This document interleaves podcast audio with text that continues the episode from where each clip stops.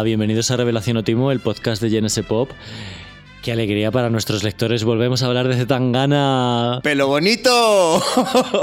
Qué guay. ¿Qué tal, Claudio? Pues muy bien, muy bien, muy contento. Esto ha sido cosa tuya, hablar de Zetangana, ¿eh? Bueno, sí, pero porque, a ver, mm, siempre digo que nunca eh, queremos hacer un podcast de actualidad, pero claro, es que estuvimos el otro día en el concierto de Zetangana y nos está hablando de otra cosa. Da para un libro. Igual en nuestra burbuja. Se está hablando de otra cosa, pero bueno. Bueno, sí, eh, unas que- guerras y unas cosas que hay por ahí, pero... Fijamos durante un momento que nos está hablando de otra cosa. En- sí que es verdad que ha habido opiniones como muy interesantes, muy controvertidas. Eh, ha habido como una especie de unanimidad de que el concierto fue muy guay al, al salir.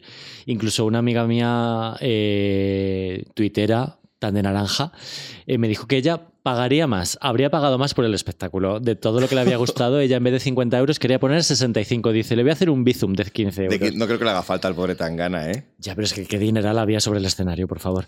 Y luego, pues empiezan a salir otras voces más eh, discordantes, que también es interesante, por supuesto, escucharlas en, en la- en las redes sociales. Sí, sí. y en sí, las sí. crónicas sí. Porque nos ha costado encontrar... Hemos intentado traer a alguien que estuviera en contra para que viniera. No ha podido ser.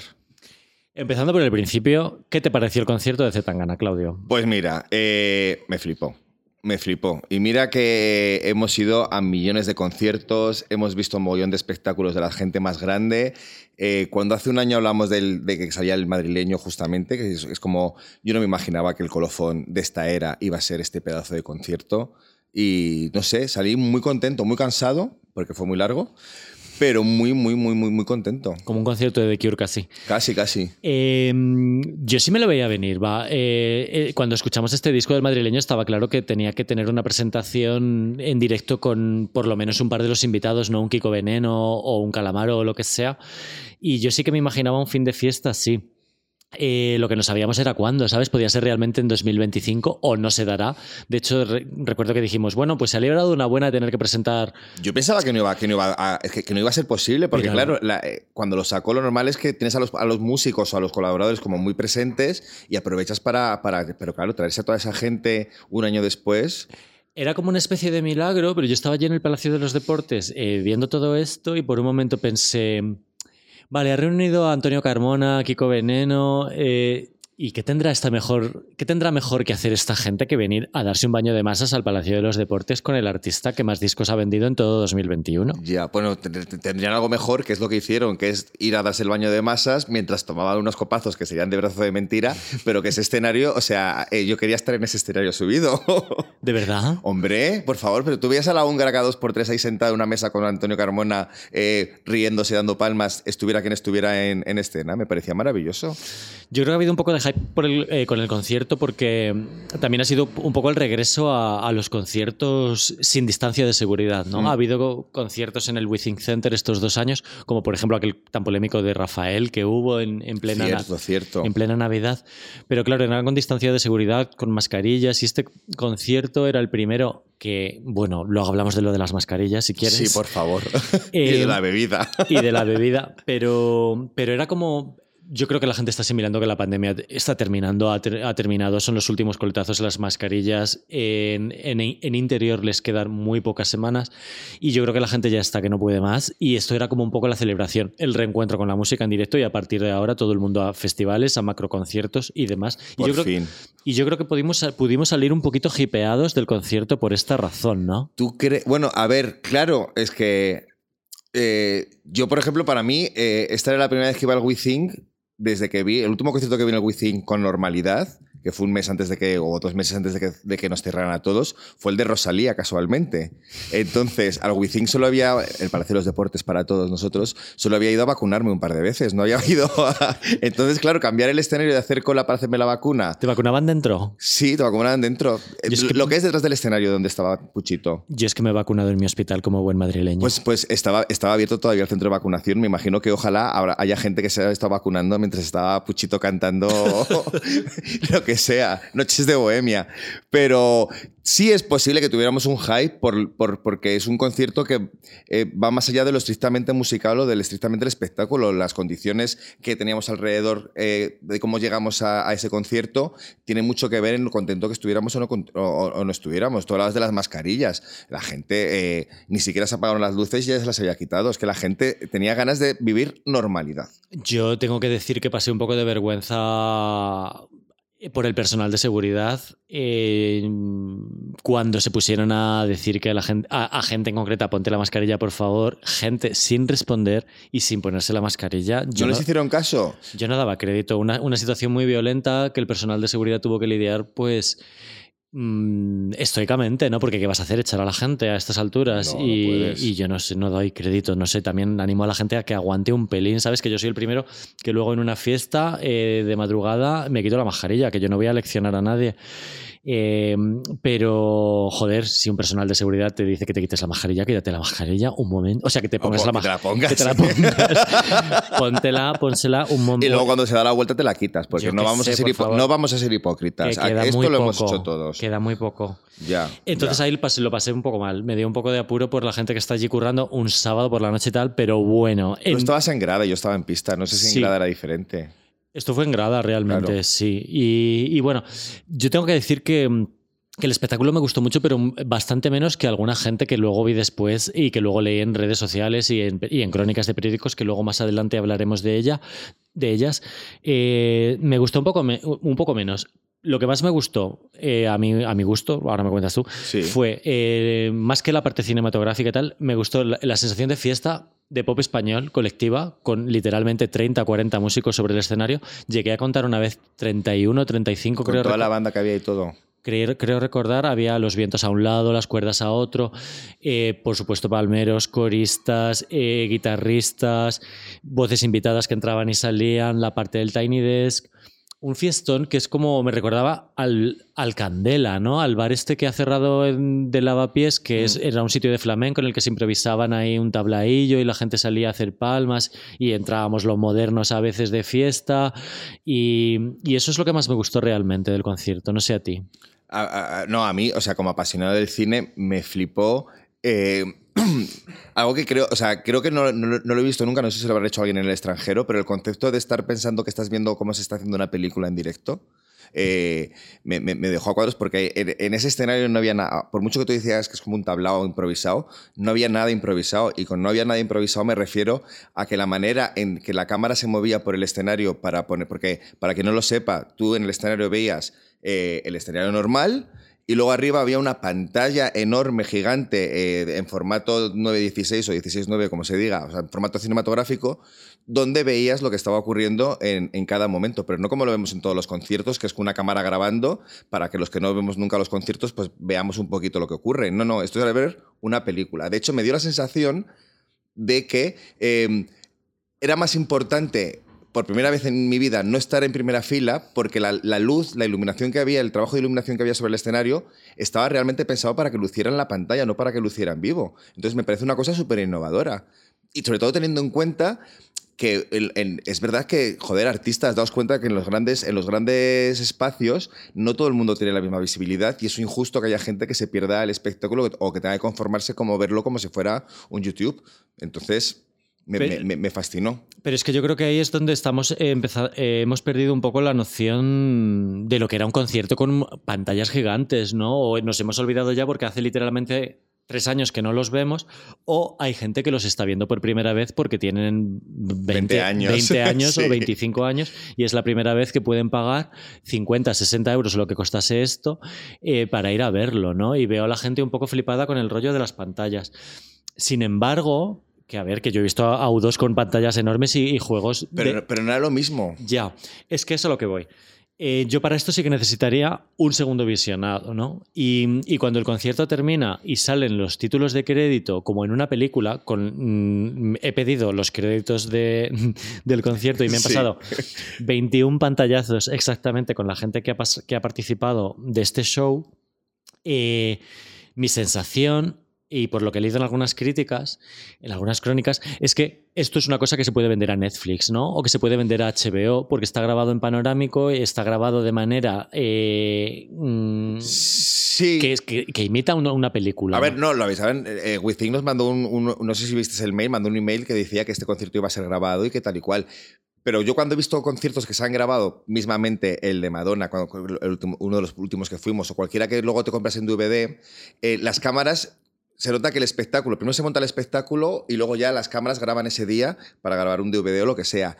Este concierto desde el principio está pensado para que los movimientos de cámara, la manera de moverse entre, entre la gente que hay en el escenario, eh, cómo, cómo interactúan con ellos, qué tipo de planos hay de repente que está tocando la banda y está la banda y la cámara se acerca de repente a hacer un fundido a negro en el centro del trombón para luego en- enlazar con otra cosa. Quiero decir, hay, hay, un, hay un estudio y una planificación cinematográfica del espectáculo que va más allá de lo estrictamente de lo que ves en el escenario, que es lo que se hace normalmente con, con un concierto. O sea, va hay otro nivel, que es el nivel cinematográfico, y eso es lo que me pareció realmente innovador, porque esto no eran pantallas que de repente había proyecciones o que te, proyectaban al público ahí mm, guarramente. No, no, es, es una cosa que, joder, grabar, eh, eh, esto grabado en una serie, por ejemplo, grabar una secuencia en una serie de 10 minutos, a lo mejor te lleva un día. Planificar todo esto como si fuera un plano secuencia, que no lo era, pero era como, no hay cortes, En el- por eso digo que necesito volver a verlo porque hay crónicas que sí que se han arriesgado, que sí observaron que había plano secuencia. O sea, realmente es- esto es un espectáculo que consiente un segundo visionado, a diferencia de otros Mm. conciertos de pop, ¿no?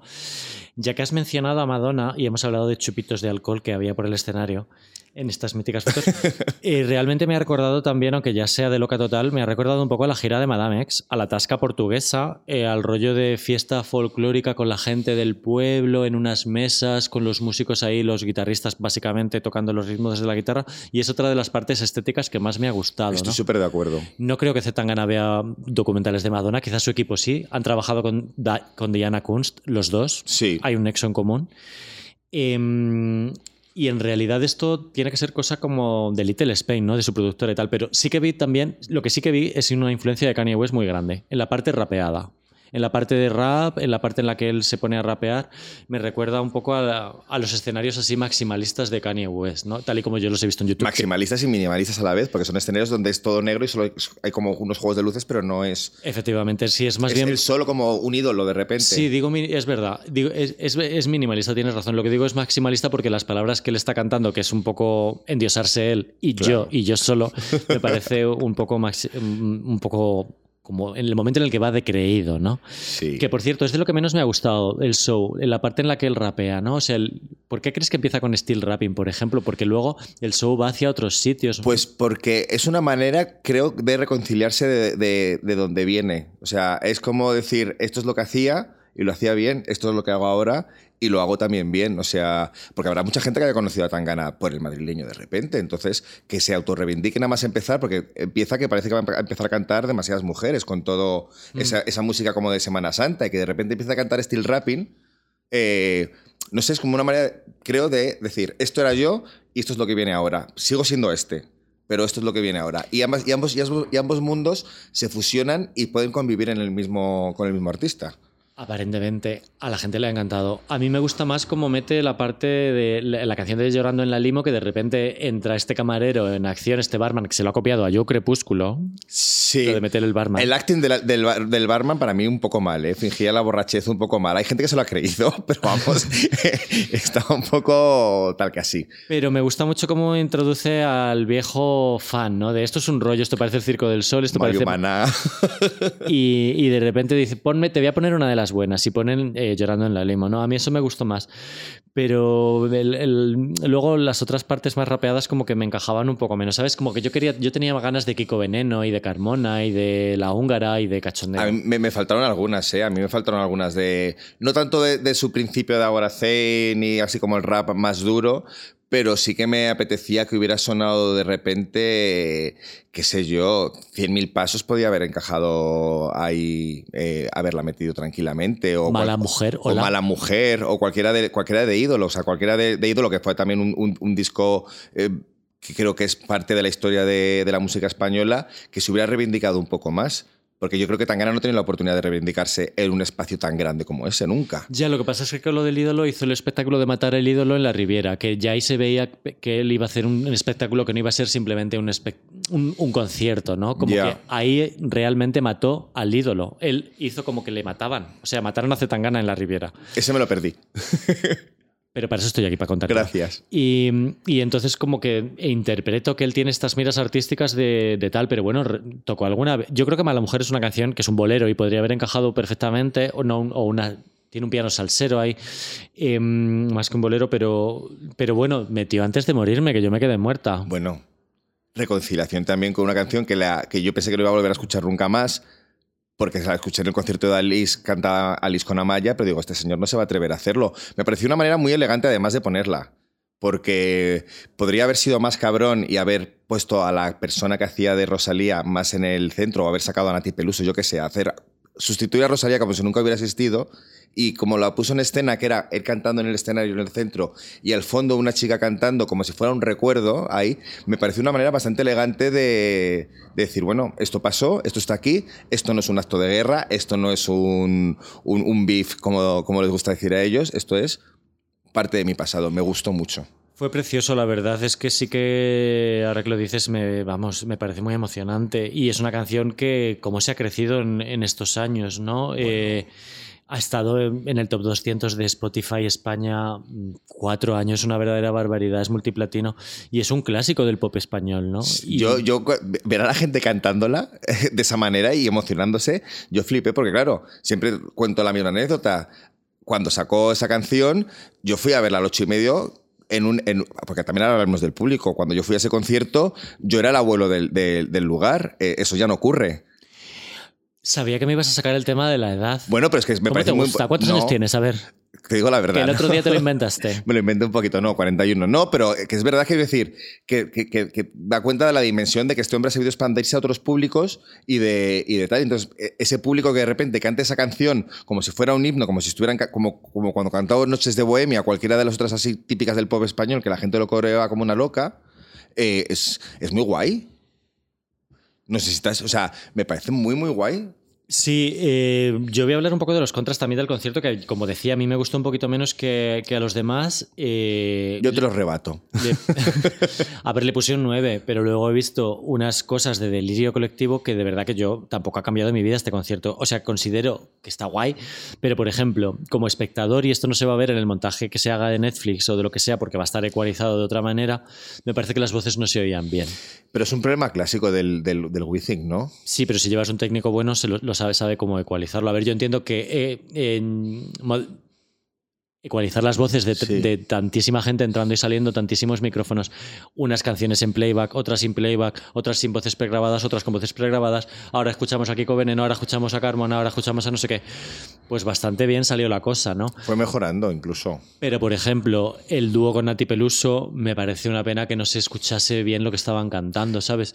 Mm, Ese era un momento para... ¿Pero eso no lo escuchabas porque no se oía bien o porque la gente estaba cantando tanto que no se oía bien porque se oía por encima? Porque yo estaba en un karaoke colectivo muchas veces en la pista, ¿eh? Claro, en la grada la gente tiende a cantar menos, como es lógico. La gente abajo está más entregada. Y porque podíais beberos de la grada, cosa que los de cosas que los de pista no. Pero sería al revés, tendríais que estar más... Bueno, eh, eh, he, he visto muchas muchas cosas en el Palacio de los Deportes, nada tan horrible como Arcade Fire, pero, pero en este caso eh, eché un poco de menos, eh, un poquito menos de dinero para algo, de mesas o de producción y un poquito más de, de Es, son- es que a mí la producción no me parece. O sea, la producción es muy bestia en cuanto a técnicos, en cuanto al trabajo técnico, pero lo que es el de lo que se ve en el escenario tampoco tiene tantas, que son cuatro mesas. O sea, se gasta dinero en gente y en, y en técnicos que llevan a cabo ese espectáculo que se ve por la pantalla. en hacer la película, ¿no? A mí eso es una de las cosas que más me ha llamado la atención, porque cuando he visto a la gente diciendo esto que decía de yo pago más, habría pagado más, es como, madre mía, parece que ha salido Zetangana volando o algo, ¿no? y tampoco, na- tampoco se prestaba nada este tipo de show a que Zetangana saliera volando por allí. Bueno, Pero sí que es verdad que hay una producción como eso es lo que decíamos, un poco como con cuatro cosas ha quedado muy bonito. Y, y, y- y bueno, el concepto de composición eh, de, de escenografía, ¿no? Me ha parecido también como muy teatral. eh, me parece que las cosas no estaban tiradas como por casualidad en ningún momento. Y, y eso, ¿no? Pero bueno, y, y no sé a ti, ¿qué es lo que menos te ha gustado? pues. Que no te han eh, subido al escenario. que no me han subido al escenario. No, fíjate, no, no me ha gustado. eh, mm, me han faltado invitados. Fíjate que me, que me queje yo, porque. to- a ver, queridos, queridos, queridos escuchantes o oyentes, o como se diga, eh, los de Madrid. Hemos tenido la suerte de que ha traído absolutamente a casi todo el mundo a este concierto y de hecho él lo dijo, dijo, yo no voy a hacer una segunda fecha porque las cosas buenas solo pasan una vez en la vida y creo que este sea el concierto más importante. Evidentemente, no- cuando vaya de festivales o en el resto de, de- de- de fechas que tiene de esta gira de Sin Cantar ni Afinar, eh, no va a salir toda la gente que hay. Pero yo qué sé, ya me esperaba sorpresas. Yo entiendo que en la gira saldrán los invitados o bastantes. Ah, pero no todos. En la- eh, no todos, El pero- Favela este de, pues por ejemplo, no ha salido en, Onati Peluso no ha salido en Málaga y ni ha salido en La Coruña, o sea, Yo, bueno, no lo sé, pero entiendo que una cosa es el sin cantar y afinar tour, ni afinar tour, y otra cosa será cuando él vaya al sonar. claro, claro, sí, no, yo, yo digo, yo digo dentro del sin cantar ni afinar, ni af- ni afinar tour, que no sé ni decirlo, eh, lo, que se ha visto, lo que se ha visto en Madrid y que supongo que por eso lo ha grabado para emitirlo en Netflix, en Amazon o donde sea, es una cosa única, pero aún así me faltaba, yo qué sé, cantaba el corazón partido. Pues qué golpe de efecto hubiera sido que de repente hubiera salido Alejandro Sanz a cantar el corazón partido. Pero tú crees que, que- tú, que tú querías ver a Alejandro Sanz? Sí. En ese, ese, ese Alejandro Sanz, sí. piénsatelo otra vez. Ve- A ver, veo el O show. Rosarillo, por ejemplo. Rosarillo. Veo el show muy influido por Alejandro Sanz también, ¿eh? O sea, este rollo de sacar 200 músicos, el rollo que él tenía de Pa- con Paco de Lucía, Paco de Lucía en el corazón, para siempre, no sé qué. Este rollo de tratar bien a los músicos de la, de la historia de la música latina es muy Alejandro Sanz y el flamenquito. Em, pero por no hacer de esto una comida de polla mm, a gana, como nos dicen todo el rato, por ejemplo, entre nuestros lectores se ha comentado mucho de qué será lo siguiente, ¿no? Del rollo de este progre, sacar a Manolo García, sacar a Rosario. O sea, la gente está comentando esto como con Si horror. saca Manolo García o a Sabina, yo me hubiera enfadado, por ejemplo. Bueno, pues en los límites, ¿quién los pone? Porque Ya. Zetangana empezó allí a hacer una versión de Lobo Hombre en París de la Unión que yo no daba yo crédito. tampoco, yo tampoco. Yo es algo tampoco. que hubiera esperado de Barry Brava. Yo tampoco, sí. Es, ver, es verdad. A ver, eh, podrías decir que a- a- del mismo modo que me quejo de que me faltó gente, también me podría quejar de que hubiera demasiada gente. O sea, quiero decir, eso no era un concierto de Tangana, eso era un concierto de eh, amigos con Tangana. Me faltó ver el, el artista, el artista real que de hecho cuando cantaba solo lo que tú hablabas de los pregrabados, cuando rapeaba, que es algo que se hace en el rap, pero estaba la canción por debajo y él cantaba por encima, pero no. Me ha faltado ver ese, ese, ese puchito más, más artista. Ha sido muy listo, se ha rodeado de gente muy guay para hacer un espectáculo muy guay y que aunque él sea el centro de la escena, tiene 50.000 secundarios alrededor que lo van a, a- le van a hacer un background siempre, siempre guay. Eso podría ser algo negativo también, quiero decir. No es un concierto de Tangana, o sea, no es un Pero, pero sí, pero consigues el centro de atención. Fíjate que lo, Todo el bien, rato. lo bien que lo hace Niño de Elche, que tiene un papel fundamental en, en algunos coros y en algunos. eh, sale bastante, no es como un invitado. En Tú me dejaste de querer cuando llega a su parte, a mí se me ponen los pelos de punta. La húngara está fenomenal también en, en gran parte del show, pero me- nunca me parece que nadie robe el, el show a, a Zetangana. Me parece no, que tiene porque es, mogollón. eh, porque es muy generoso. Porque quiero decir, él es, él es muy generoso como para no, no querer, o sea, para no dejar que. Para, para- para no quedar por encima del resto. Y eso hace que la gente no quiera quedar por encima del resto. Porque hay, hay una cosa muy guay. Estoy quedando súper chupapolla de Tangana, que ojalá, pero no. Eh, el, el- el- el- el rollo de que a cada artista que salía le diera su momento para decir, este es no sé quién, un aplauso para él. O sea, no, no los tomaba como invitados, los invitaba como compañeros de tal.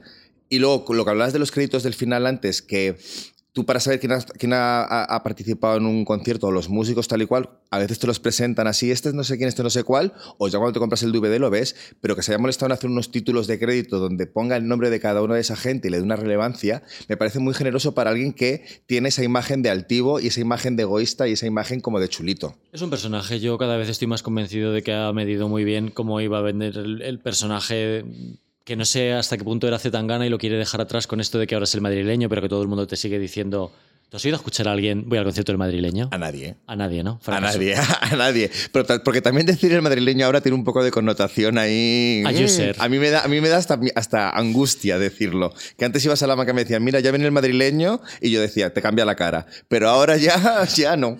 Me cambia la cara a mí. Yo creo que el, trasfondo de todo es la actitud. O sea, él tiene, una actitud estrella, eh, aunque luego vaya de humilde, de presentar a los músicos, no sé qué. Él cuando se sube a un escenario se la ha terminado creyendo poco a poco a lo largo de todos los años que hace, que lleva ya Zetangana eh, siendo como el centro de atención o siendo cuestionado, al final llega un momento en el que él se sube a un escenario y se nota que se lo ha creído.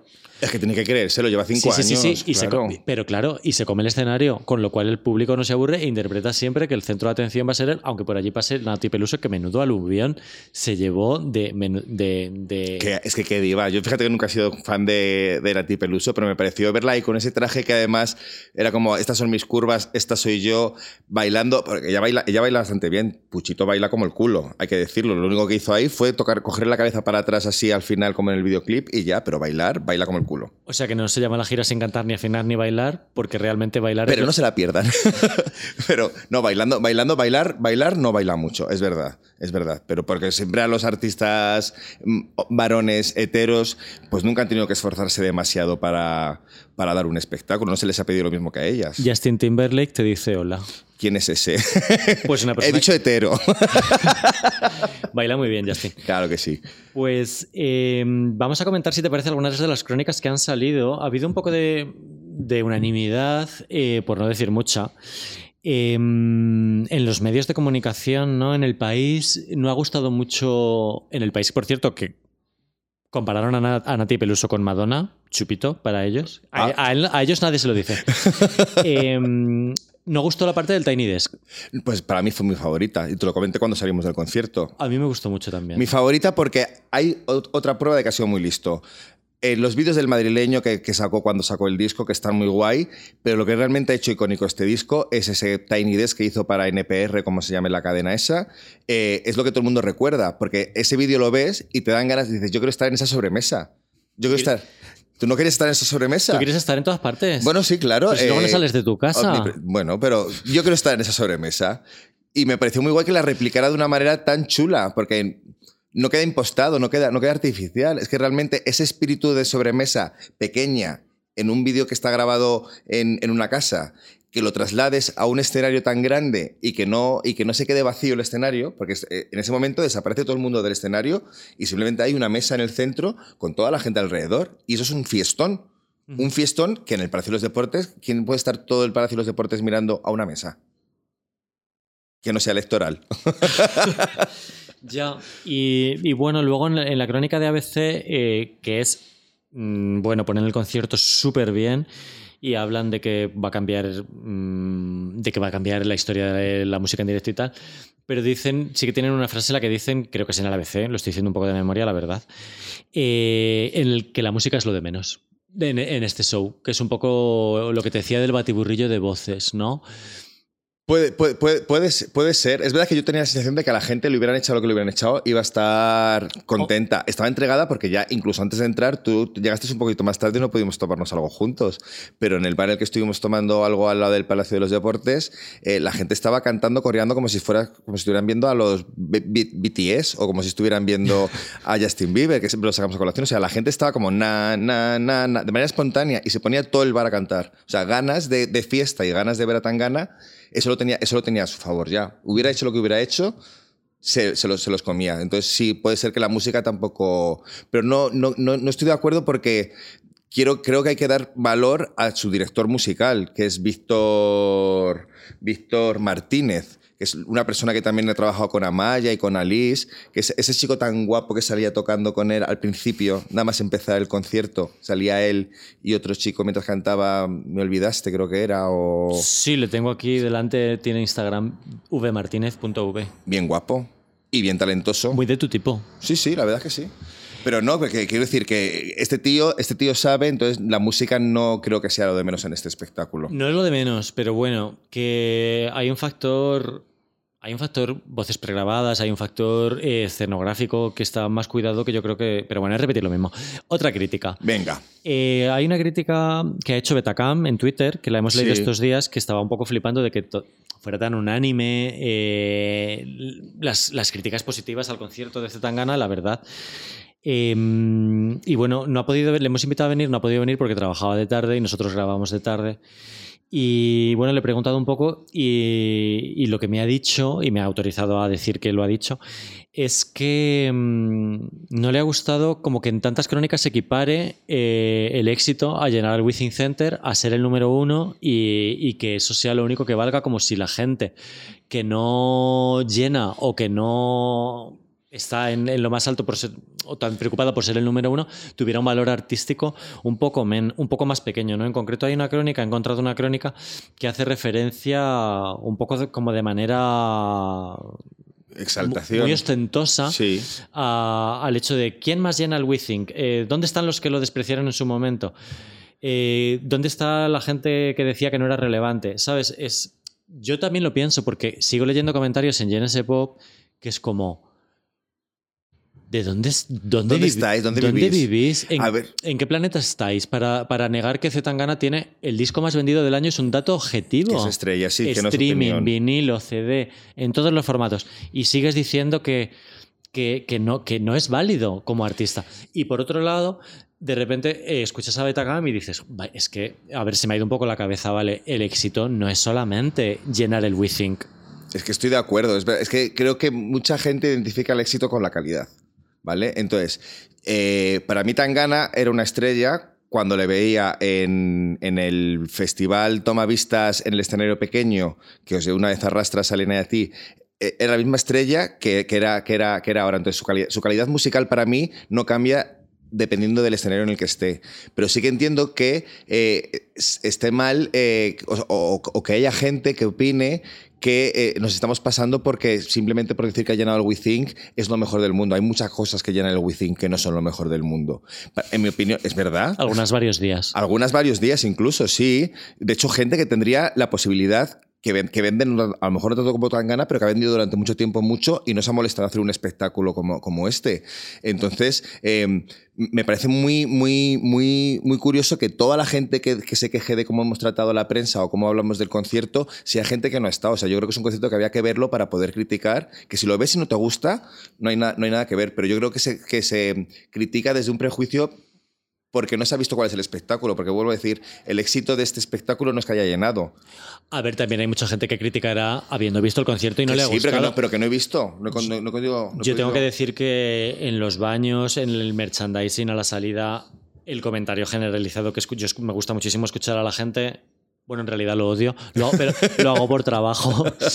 Eh, pero me encanta irme corriendo de los conciertos, pero me gusta también. O sea, me resulta súper útil en escuchar, ¿no? Y el comentario era de gente flipando, pero flipando en colores. Pero joder, también hay que respetar que ha podido ir gente y no le ha gustado. Eh, mi, por supuesto, mi posición de por qué Genesis Pop defiende a tanto a Zetangana ahora mismo.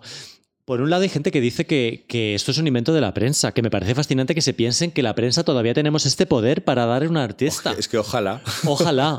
O que, o que es marketing de Sony. O sea, ¿dónde está el cheque de Sony? ¿Dónde está nuestro dinero, Sony? Páganos el podcast, por Sony. Favor, por que favor. ya hemos hablado de Tangana dos veces. Exactamente. Ahora y la paso... primera gratis, pero la segunda...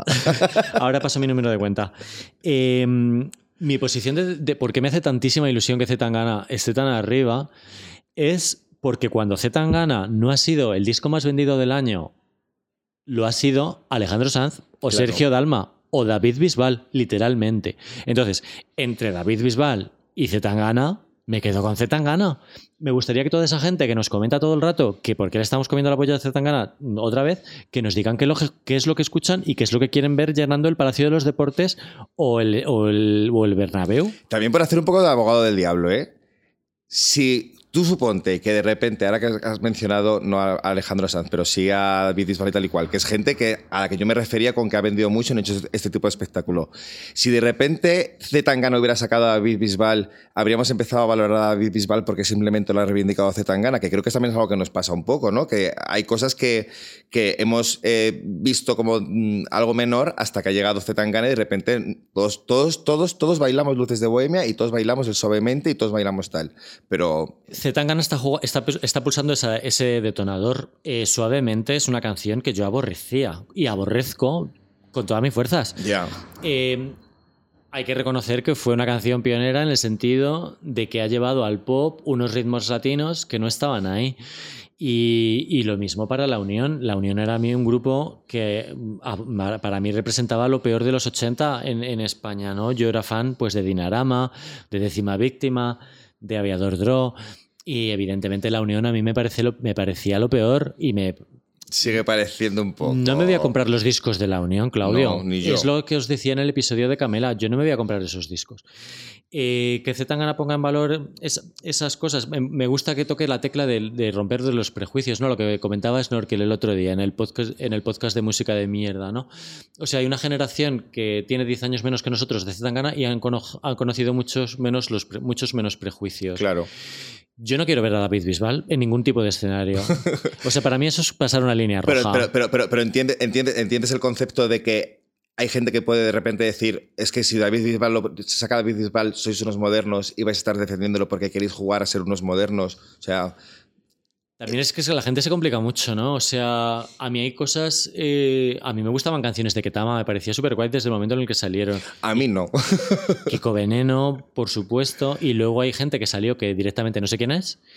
Y, y pues de repente te puede salir Alejandro Sanz y parecerme lo peor, pero es que también vas a ver un concierto y no te tiene que gustar absolutamente todo, ni, ni, ni comulgar al 100% con, con todo, ¿no? Yo creo que está presionando las teclas de, de cuánto, cuántos prejuicios tienes y que estás dispuesto a... Mira, te voy a decir un prejuicio que tenía yo y que descubrí en el concierto. Bueno, no lo descubrí porque, claro, la conciencia de clase siempre está ahí. Pero eh, la cantidad de pijos y pijas que había, pero de pijos que a mí se me pusieron a las 11 de la noche unos pijazos delante que llevaban la, camiseta, la camisa perfectamente planchada y estaba con el pelo como recién lavado. Que eso solo puede hacer los pijos muy pijos. O sea, tú no puedes al- estar en un concierto a las 11 con una camisa perfectamente planchada después de dos horas de concierto. Pues estaban. Y estaban dándolo todo como si estuvieran en, eh, en Granada, en el, en el antro más flamenco de la historia en el que no entrarían porque les da asco porque hay hippies con, con piojos y con, O gitanos, di y gitanos. con rastos. Eh, bueno, en Granada lo que es gitanos. Sí, sí, sí, puedo decir que de mi- repente. como parte de mi que familia que es gitana. A mí me, me pone en el espejo el decir, estoy compartiendo espacio con una gente que normalmente me provoca mucho rechazo, tanto el mismo que yo les provoco a ellos, y estamos haciendo una comunión con un mismo tipo de música que nos ha unido. ¿Qué significa eso? Pues significa que estás en el Palacio de los Deportes, guapa. O sea, ya, pero que es que no lo Sí, sé. sea- había mucho pelazo, es que había mucho pelazo, y no lo digo porque esté calvo yo ahora, pero es que comí mucho pelazo, y no del que me gusta. Cuando vas a un concierto de más de que ya no es la Riviera, pues tiene que haber mm, gente de todos los estratos sociales, porque si solamente vais los, las cuatro modernas de la fiestas total y del cazador bar, pues da para 100 Ya, pero, personas. pero yo he ido al concierto de The Cure y que llena, y de The Cure no está lleno de, de pijazos. Que no está, a eso van todos los oficinistas. Bueno, claro, es que, no, me pero es que, encanta claro, The Cure, me encanta Le regala, le regala las entradas eh, CaixaBank o quien sea, estos que tienen patrocinadores. pero- Efectivamente. Pero, pero, que van, pero que yo he visto que, que he visto que hay, ahí había gente que no iba invitada a ver qué, qué había. O sea, gente que por la que hubo esa cola para comprar las entradas de Tangana y se agotaron en una hora. O sea, gente que realmente quería ir a ver ese concierto, pues se sabían todas las canciones. Bienvenido al mundo de los arenas y de los macroestadios. Ay, qué aburrimiento. yo solo quiero vivir en un mundo de hay discoteca llena de maricas. que diría. Hay que diría yo, eh. heterosexuales. Uy, qué de heterosexuales. Había, yo he visto aparte del grupo muy súper agobiada porque eso iba a estar lleno de niños y a, ver Demasiadas mujeres. y a ver qué me y a ver qué me pongo que va a haber mucha gente de 20 años, no sé qué, y había gente de todas las edades Gracias por hablar tú de la edad por una vez y no yo. Es El- que eso me gustó mucho. en las gradas.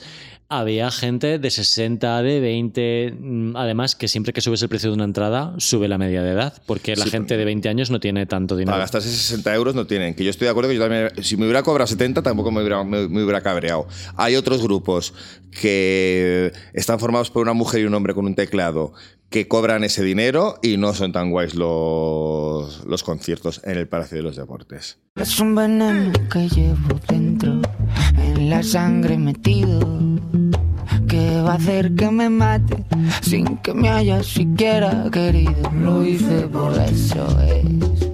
Lo hice por ti, ¿Cómo no? lo hice por Lo ti, hice por ti, mami. lo hice por ti, Vamos, vamos, lo hice por ti, pa' que me mires, lo hice por ti,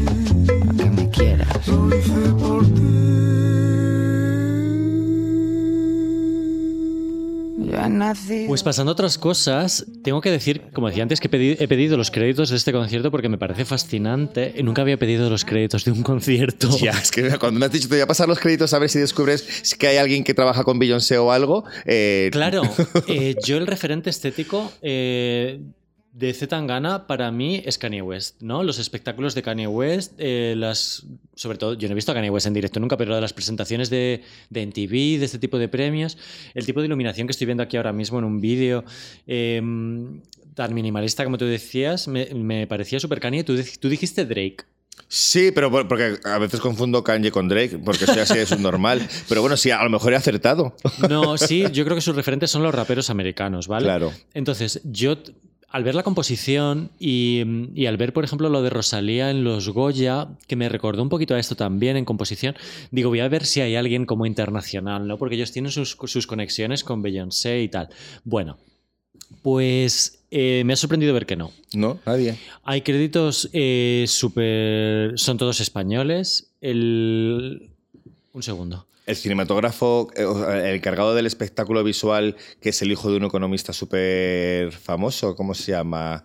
Eh, El diseñador escénico es Pepe, ese, Pepe ese. Gay de Liébana, Orfila. Eh, la escenógrafa es Leila Rodríguez. eh, el director de producción es Gus Gómez. Bueno, son nombres españoles, ¿no? Entonces los está buscando en Instagram.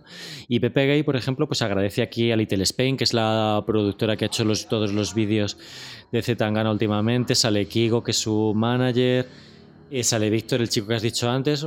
Gente muy joven, muy joven. Claro, esto es, esto es bonito también, porque yo de repente pienso, eh, pues como Rosalía ha contactado con alguien que ha coreografiado, eh, o una Blanca Lee, por ejemplo, que es esta coreógrafa que ha trabajado con Daft Punk y con Beyoncé, y de repente ves que Zetangana sigue trabajando con la gente con la que ha trabajado últimamente para montar esto, y eso también es bonito, ¿no? A mí, me- a mí me parece súper guay porque es que podrías perfectamente, si has sido el más vendido y tanto apuesta por ti tu discográfica, sobre todo porque vas a hacer una gira internacional, aunque sea por Latinoamérica, pero vas a hacer una gira internacional, eh, lo normal es eso, que contrates y digas, pues me gustó mucho esto que hizo Kanye West, pues vamos a ver quién lo ha hecho, a ver si me puede proponer una, una, propuesta escénica de diseño de escenario que sea muy parecida a esa. Y no, es gente muy, muy, muy jovencita que me, que me fascinó. Me fascinó también al verlo, al, al comprobarlo de los créditos. El diseño gráfico es de realmente bravo, que he entrado en su Instagram y veo pues que han diseñado eh, 12 pulgadas de calavento, que yo tengo en mi casa con mucho cariño, eh, cosas de Carolina Durante, o sea, cosas de Margarita Quebrada, o sea, son cosas realmente... eh, a ver, Carolina Durante está en Universal, pero hay cosas realmente como underground, ¿no? Cosas que ni siquiera sé lo- muy bien ahora mismo lo que es.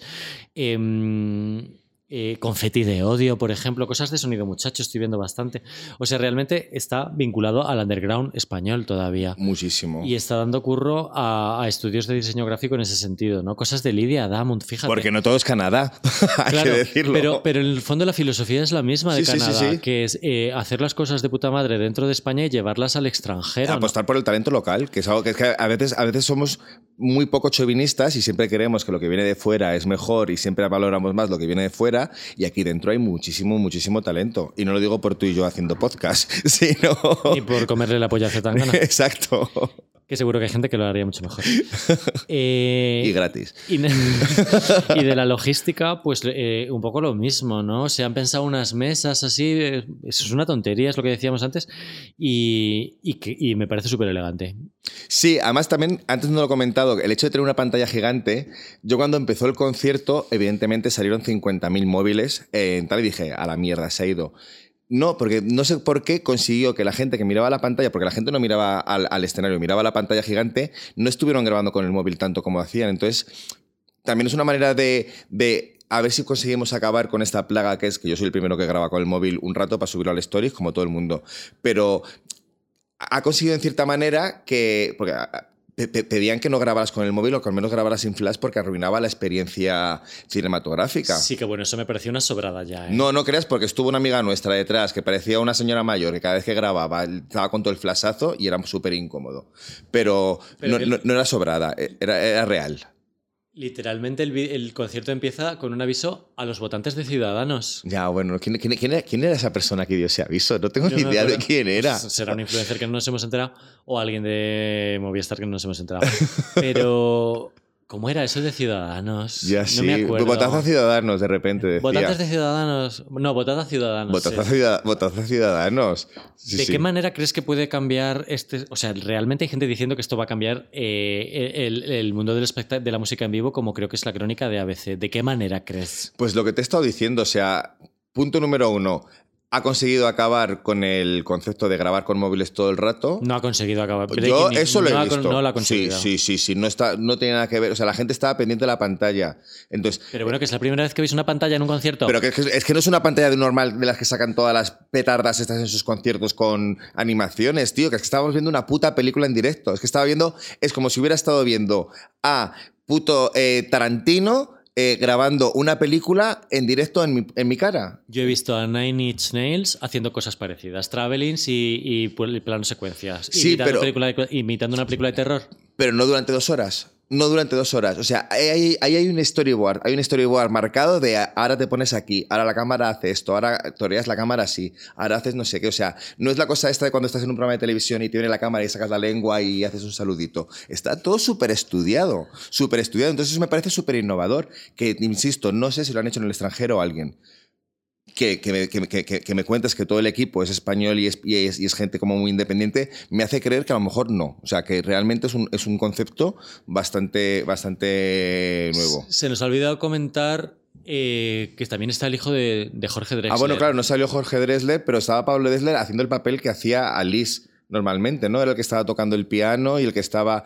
Era un chico muy majo que yo no, yo no caí que era él, pero que supongo que oiremos mucho hablar de él porque eh, en breve saca su primer single y va a sacar un, y va a sacar un disco. O sea que vamos a tener dos Dressler en la vida. Cateta, cuando la gente escuche esto, el single ya está en Spotify. ¿Tú crees? Que tienes que vivir más en el futuro, Claudio. Que no, hombre. que te digo yo que está. Bueno, vale, pues igual, igual ya está en Spotify. Ya está en Spotify. Magia. Y, y- y bueno, yo creo que lo que más se va. Lo que más me gusta de esto es ver a todo tipo de artistas intentando superar el, el- el concepto de concierto de rock o de pop antiguo, ¿no? Hmm. Veo a la gente como eh, esgrimirse las neuronas, como se dice esto, bueno, Exprimirse las neuronas. exprimírselas con un... Estrujarse las Estrujarse neuronas. como matarlas. La gente está pensando qué hacer. Lo he visto incluso en, en gente de tamaño medio tipo Dorian, en conciertos de Zahara, a su manera, incluso haciendo una riviera. Eh, la gente ya no quiere salir con una mano delante y otra detrás. Lori Meyers, muy interesante también, han, han- hecho cosas escenográficamente diferentes eh, antes de la pandemia. Y yo creo que ya los conciertos Ya era El- hora, ya era hora. la gente que ya no tiene capacidad de, de- de concentración o de mantener la atención mucho rato porque te pones a mirar el móvil o te pones a mandar audios de voz o no sé qué, o el TikTok, o no, a mí ponme filtros, ¿no? Pues los conciertos van a ser como la gente va a querer cada vez algo más y más y más y más. y Que más. somos, que somos muy básicas. Es verdad que nuestro, nuestro- nuestra capacidad de atención ha, ha- ha decrecido muchísimo y ya no, ya no vamos a ver a, una- a un artista con o sea, el típico grupo de unos señores así con unos focos encima tocando, porque eso ya nos aburre. O sea, necesitamos estímulos visuales todo el rato. Ayer mismo estaba viendo a, a Vicente Navarro en la Sala Sol, que es él con un chico y una chica eh, que que es un tipo de música que no invita a que haya grandes tal y de repente cuando sacaban láseres para que no nos no iba a decir nos quedáramos dormidos porque era, muy guay, pero que tienen que darte, tienen que darte estímulos. Y es, y es muy guay que además eso lo esté haciendo el indie y no los, los grandes nombres. Porque tú vas a ver un concierto de la Casa Azul y ves, y ves un, y ves un show súper trabajado que no es poner colorinchis por, por, por poner. Hay un, hay un diseño escenográfico. Y vas a ver un concierto bueno, si vas, porque yo nunca he ido, de mm, Manu Tenor o de Pablo López o de Pablo Alborano o de quien sea, y tío, es que es lo mismo, es que son unos conciertos aburridísimos, que tenéis mucha pasta, por favor, dad algo más de, de- de lo que dais. La Casa Azul es un ejemplo bastante claro de lo que estás diciendo. Ya sus conciertos es músicos en doble altura, eh, pantallas con proyecciones de cosas que se han preparado antes.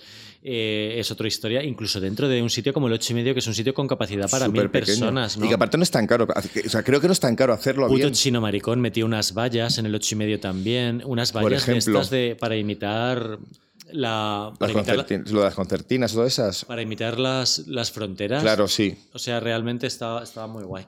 Pero bueno, que, que yo en mi corazón voy a tener sitio también para conciertos de, de- de los de siempre, ¿sabes? Y hay propuestas como el Madrid Pop Fest que se nutren de, de- de conciertos de, de los de siempre. Pero Zetangana es una estrella del pop. Y toda persona que quiera ser una estrella del pop tiene que pensar en estas cosas, ¿no? Pero Sí, bueno, sí, que para sí, el otro también va a haber su espacio. Sí, no, que yo pero eh, entiendo que hay, hay- hay grupos que no pueden permitírselo o que su concepto todavía no es el de, el de hacer algo más allá del mm, llámalo cantautor, o sea, del, del concepto de artista de siempre, pero que me gusta que ya va siendo hora de que la gente empiece a dar algo más que lo que es simplemente música y que esté viniendo de una corriente más independiente, que aunque tengan sellos detrás, son independientes. No me voy de aquí sin preguntarte esto. ¿Qué? ¿Qué esperas ahora de la gira de Rosalía después de esto? Uf, uf. Pues mira, espero que consiga un poco que consiga que consiguió Tangana. Pues no te lo he contado, pero yo esa noche soñé con Tangana y no tuve un sueño erótico. o sea, este señor ha hecho algo muy raro, que igual es meternos algo en el cerebro de manera así subliminal, pero yo soñé, te lo juro, que estábamos tú, yo, Eva y no sé si era Ana Serrano, o sea, personas que hemos pasado por aquí, era una especie de asador, eh, asador castellano, porque nos había invitado Tangana a ir. No era un kebab bien duro. No, no, no, no era bien durún. Era un asador castellano, pero así como en la, en la costa, una cosa súper rara. Y entonces era la fiesta post-concierto, estábamos con Tangana y con toda la gente, y cuando terminaba, Tangana nos entregaba a cada uno de nosotros un disco suyo firmado, pero no era su disco, era cada uno un disco, era el mío, el mío era de Alejandro Sanz, otro era de Jarabe de Palo, otro era de Ketama tal y cual, y un cheque de 200 euros para que nos lo gastáramos donde quisiéramos. Entonces, ¿para qué? El cheque de Sony. Entonces, el sí de Sony, pues Por fin vemos yo el cheque espero que el concierto de Rosalía salga yo ganando 200 euros por lo menos. No, no tengo ni idea qué va a hacer Rosalía. Es que no sé ni qué va a hacer con el disco. Vaya manera de no contestarme y contarme tu sueño de mierda. ¿Tú no sabes que los sueños no interesan a la gente? A mí, que nunca me acuerdo, y este sí. Yo no veo nada subliminal que sueñes con Zetangana después de las lonas que hemos visto en la Gran Vía y después de que presentó su, su disco en un, en, un en cocido. Ah, En- bueno, En claro. un sitio de cocido madrileño. Claro, claro. Pero bueno, ¿Tú qué esperas de, yo de espero Rosalía? filtros de TikTok por todas partes, pero así como en 4D, en 5D o en... Por que- cierto, aviso. Igual tú no estás de acuerdo, pero yo quiero hacerlo. En cuanto salga el disco de Rosalía, se va a venir, se va a venir podcast de hablar del disco de Rosalía. Tiene que haberlo. Pero va a durar 6 horas, ¿eh? El Bueno, lo que el- sea. El disco dura 40 minutos, pues el podcast el triple. O sea, quiero decir, eh, se viene y se va a venir. Pero vamos, que eh, es una pena que la gente que no haya podido verlo, entiendo que haya, que haya críticas que dicen que midamos el éxito por, por cuánto llena está mal, lo entiendo, pero por favor... Y lo comparto. Y lo comparto, los, incre- los incrédulos, eh, esto hay que verlo para creerlo. Solo digo eso, y cuando, esté, y cuando esté en alguna plataforma, que lo estará, que lo vean, y entonces decían si es una estrella o no es una estrella, pero hay una estrella ahí. Más que estrella, una perra. estrella, estrella. Hasta luego. Adiós. Bien, Durun.